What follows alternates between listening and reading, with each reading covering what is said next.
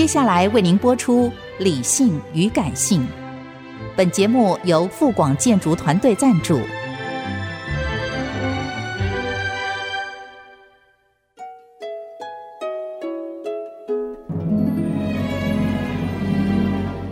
理性与感性不是天平的两端，而是一方向另一方渗透、影响，暂时取得上风的过程。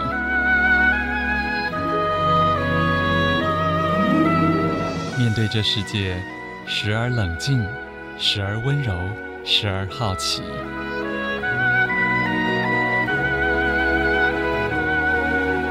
我是陈乐融，陪伴大家一起理性与感性。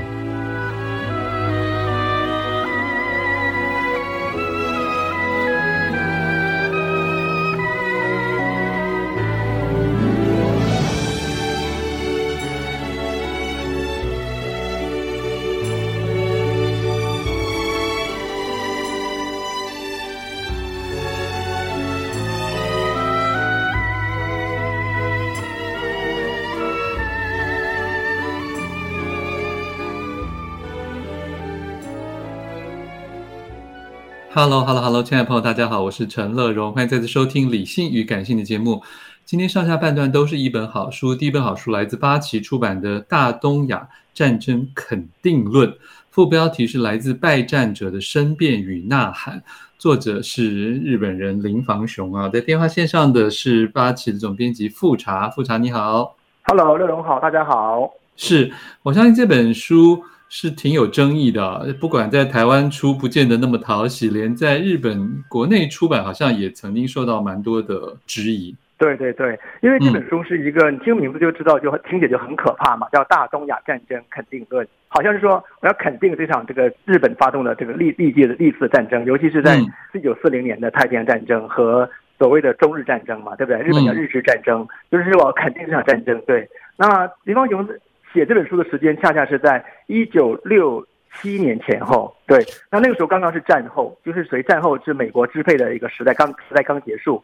所以那个年代时候，战争才结束十二十年不到，然后你就写一本《大东亚战争肯定论》，是要翻案吗？哈，那个，所以那个时候在日本的左翼当中也引起很大的一个反弹。那当然，对于汉语世界当中，不管是中国大陆还是台湾，就完全不能接受嘛，因为我们都是在一个所谓的抗日爱国战争的框架之下打败了日本鬼子嘛。哈，然后你既然想，你这些军国主义者们，你既然是日本右翼的军国主义者，你要想翻案，我怎么可以去出版这个书呢？所以这个书在台湾其实也不太可能会出版。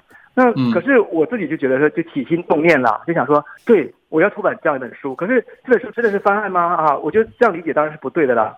所以我会觉得是说，这本书的价值就是重新去帮我们来看待。呃，二十世纪这个上半期哈，整个中日之间，呃，包括台湾在内所发生的系列战争，这个在在东亚发生这么大的一个事件当中，背后的不同的理解是什么？日本是怎么理解的？那中国是怎么理解的？希望大家可以去对照来来来看。对，这本日文书单是几十年前就出了，可是八集好像在二零一七也出过，是吗？哦，对，这个书我要介绍一下，就是我其实二零一七年就出版这本书，也就是五年前嘛。我们一般的版权期都是五年嘛，那么出版之后呢，这个就被市场狠狠的惩罚了我一下，然后当初印了应该有两三千册吧，就是有了将近三分之二的书全部销毁掉，因为就没人买单，而且当时还有有人说说你这个书就是说，如果你再提早几年出的话，可能会有人家到有人到你们家门口放火之类的。哦哦，就是台湾当时的舆论氛围，二零一七年的时候就完全不能接受这样一个东西，所以卖的就不是很好。那五年以后，到二零二二年版权期到了嘛，然后到了以后，我们就就基本上就是要要面临是续约还是就放弃嘛。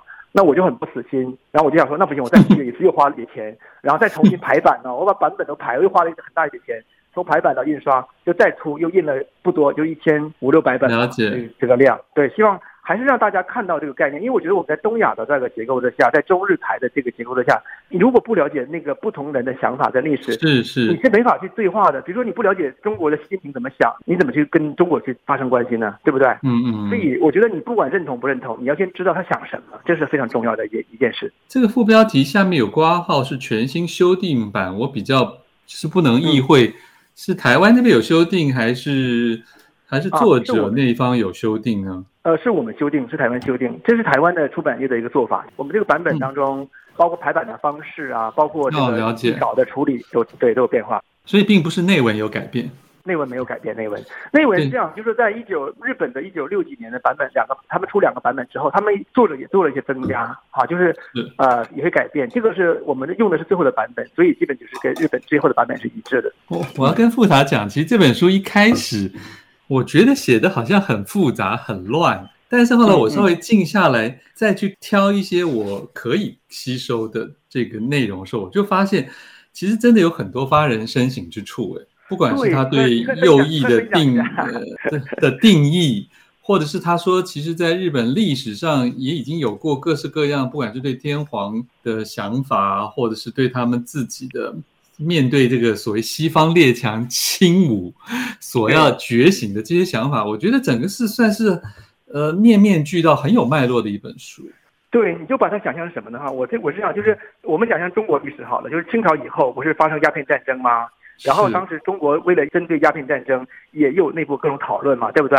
对啊，就是当时到底是什么什么塞防派、海防派，然后一直到什么辛亥革命，整个一个系列的讨论，一直到所谓的国民党到共产党，整个这个长达百年的历程，都我们中国也是这样一个论述的一个架构的。对，那有各种摸索了。对对对，那日本也是一样，日本是说我们这个我们这场战争真的就被在战后被定义成我们是一个可恶的军国主义的一个一一一场战争吗？他说：“是我们真的真的要这样看吗？因为你知道，在日本战后啊，是整个思想完全被阉割掉的。就是原来那套主轴的这个在支撑他们整个日本往前发展上，从明治以来的思想，完完完全被割舍掉的。是是，取。而代之的是美国主导的日美同盟，还有和平宪法，还有共产主义思想、马克思主义思想，就左翼大流行。这是在那个背景之下，然后在这个情况下，就是他作者作者说，我们日本人已经是像一个没有背脊的水母一样。”就我们已经没有自己的，对，对对对，我们已经没有自己的立场，我不知道是谁，我们没有人诠释，人家说什么是我就是。难道我们过去的历史，我们从少年成长为青春年到现在到壮年，我们都难道都不值？完全否定吗？嗯、对，他说不行啊，我要重新思考这段历史。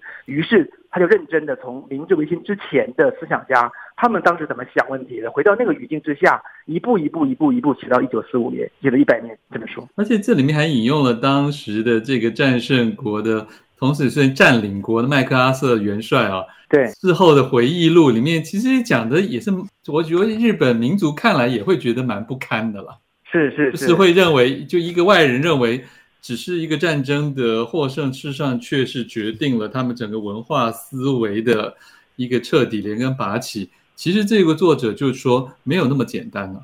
没错没错，这个情况就好像台湾史是说，我们这些台湾史都是在中国史框架之下嘛。那现在说不对，我们这台湾史有非常不同的脉络。我们跟荷兰、跟西班牙、跟日本、跟美国，我们跟国际的接轨。我们台湾史实际世界史，不是中国史的一个小小的边陲。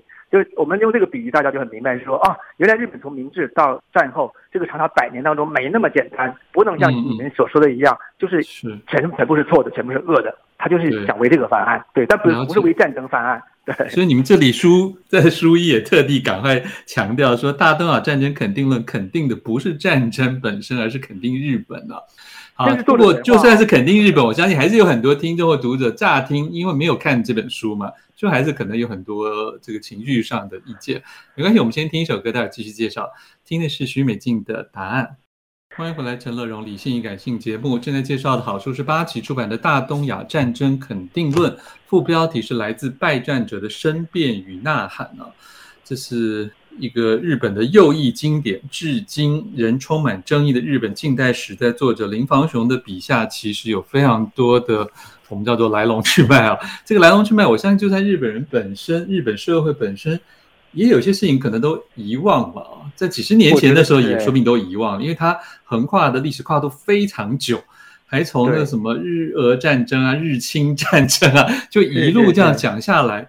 他认为这百年历史当中，东方特别是好像亚洲东方，其实也就是在他也引用了汤恩比的这个挑战与回应的理论哦。你你同意吗？富察，就是你觉得？他觉得很多的这个回应都是也是出之于某些不得已，包括他们要去侵略韩国啊，或是要联合清国等等，那个时候的思维。哎，我其实乐融哈，你知道吗？就是说我们原来的论述是反帝反殖嘛，所以觉得你讲是帝国主义跟殖民主义，你就都是错的。可是你现在，我现在想想看哈，就是说反帝反殖这个论述有它一定的列，就是在那个时空背景之下的一个合理性。比如说什么呢？比如我们看日本的这个论述有两条主要论述，一个叫做脱亚入欧，对不对？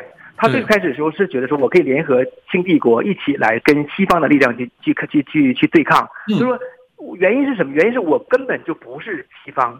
因为你想看我们的历史传统、我们的语言、我们的习俗、我们的宗教信仰，跟西方是完全不一样的。所以，当西方力量来以后，而且他打败了你的时候，你到底该做什么？你跟你要思考说，那我是谁？我要怎么办？好，那所以师夷长技以制夷呀，什么什么中学为体，然后西学为用啊，这些争议就都出来了嘛。那日本人同样也面临这个问题，所以他们当时就是一开始他们是有。有两两派，一个就是说脱亚入欧，因为亚洲不值得我留恋了，尤其经历过那么腐败，韩国那么糟糕，所以他们就脱亚入欧，这是一个主流想法。那另外一个想法就是说，他后来发现说，我脱亚入欧，我没法入欧，就好像我们现在在台湾人，我们去美国生活，说白了，你到第二代、第三代，哪怕跟西方人结婚，你基因做了改造之后了，你还不完全是西方人。是，所以说你这个过程是痛苦的哦，长达一百年三代的这个更换，你也可能没法变成变成一个像这个盎格鲁撒克逊一样清教徒那样的西方文文文化。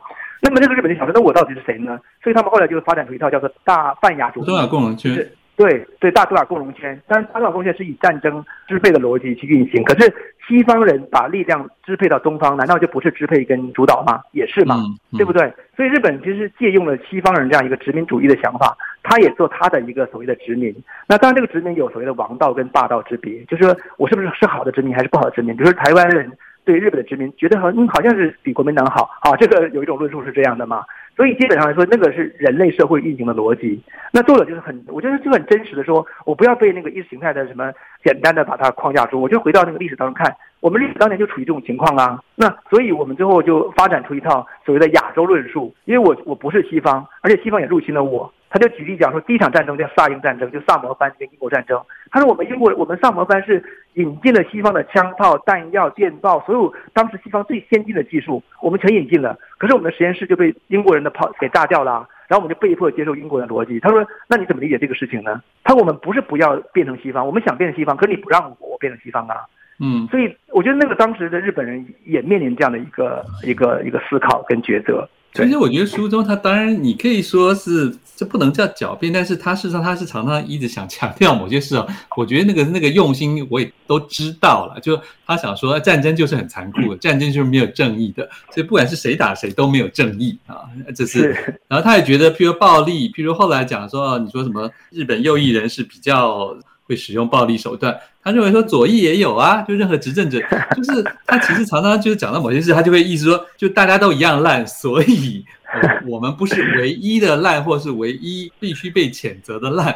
这些里面，当然你有时候也会看出是一种，这是连德国后来都有的一种情绪。对不对？哎，这个这这个其实不是说因为你烂我也烂，你用暴力我也用暴力。我觉得作者是回到一个就是说很现实主义的逻辑看问题。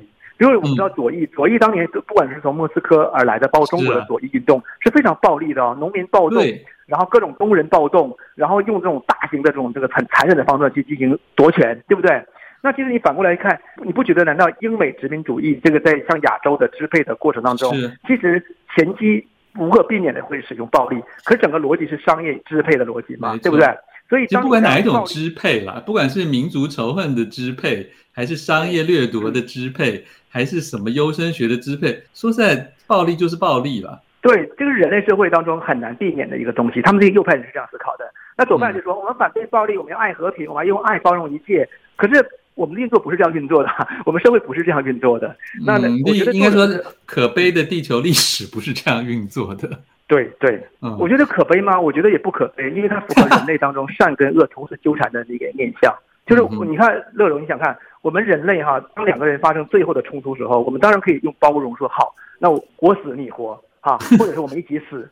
那如果如果我们想要活的话，其实最后就必须面临一个就是非常的残酷的对决嘛，对不对？啊。这个先跳开，因为这已经非常形而上了。我觉得跳回书中有一个重点可以跟大家分享，就是民族主义。他为民族主义写了很多的事情，而且他认为在这个整个扩张的心态里面，跟传统帝国，特别是列宁所指的那种帝国主义不一样的是，他比较认同是尼赫鲁，就是印度尼赫鲁总理那时候讲的，民族的扩利己，充分利己之后，必然会向外扩张的。这是作者的一个重要的思想。作者有一个很好的一个比喻嘛，叫民族主义有尖牙，是 是是，是牙尖嘴利了，就是说，对啊，意思就是说，他好像终究会往外如何了。对对，其实我们想想看，台湾现在在建立民族主义嘛，那台湾的民族主义有没有尖牙？当然一定要有尖牙。所以我要建立我台湾的民族主义，我是不是要对抗就是中国的这个压力，中国的精神压力？那你是不是要有一定的武装跟做好准备？这个是不是尖牙？是尖牙。那当你有这个东西以后了，那你会不会失控？会怎么用？有可能，然后对啊，对，然后你的能力大以后呢，你会不会说，因此我也支配了菲律宾？这个支配不是说真的是暴力跟武力支配，而是说我有能力去支配你这个体系，东亚体系跟东南亚体系。就是说，民族主义这东西，当你一旦产生以后呢，就一定有尖牙，这也是一个非常现实主义的思考嘛。所以作者就是觉得是说，你要明白这个东西是如此的话，那你就明白我们日本从当年为了就是所谓的这个为了强大起来，为了那个这个富国强兵之后，我们产生了这个日本的这个民族主义之后，它必然会产生这个尖牙嘛。那因此来说，我们就面临一个问题，说那俄罗斯力量已经到了朝鲜半岛了，那我要不要去防范？啊，那清帝国的在在这个在左右左右朝鲜半岛的格局，然后俄罗斯也来了，我们为了保保持日本的民族主义的运作，我也有力量进去。我一进去以后呢，我们就我们就短兵相接了嘛，对不对？就说你这个东西是你你是不能够用非常简单的意识形态，简单的说啊，好像用爱来包容。对不起，民族主义就是牙尖嘴利的，我觉得他就是 很很清晰的。是啊，这也就是一种，唉，对啊，因为到现在还在蔓延的恶啊，因为事实上你看普京到挥兵之前的演讲。也还是在讲这一套啊。可是反过来，我问你啊，日龙兄，乌克兰的民族主义有没有尖牙？他必须用他的尖牙去对抗俄罗斯嘛？他必须征兵，必须从西方获得资源，然后必须去用长达现在已经几个月的战争，而且未来可能还会持续战争，就维持他的民族主义。不然的话，你就什么都不是了。嗯，对不对？所以我觉得日本就是他日本。我是说，人心中都有其恶，但是两个邻居之间有没有一方先要吵架，那是另外一件事情了。对，所以其实建立一套一个好的一套制度跟秩序来控制这个东西是必要的。当然，当然，对，人是这样，国足应该也是这样。不过这也就是作者有强调了，他说历史应该是如何，依然是挺美好的，但是大多数千年来没有给我们这么多应然嘛。是，没有应然。好，请大家自己来参考这本很厚的书啊，《大东亚战争肯定论》。是八旗出版的，谢谢总编辑复查。好，谢谢刘总，谢谢大家。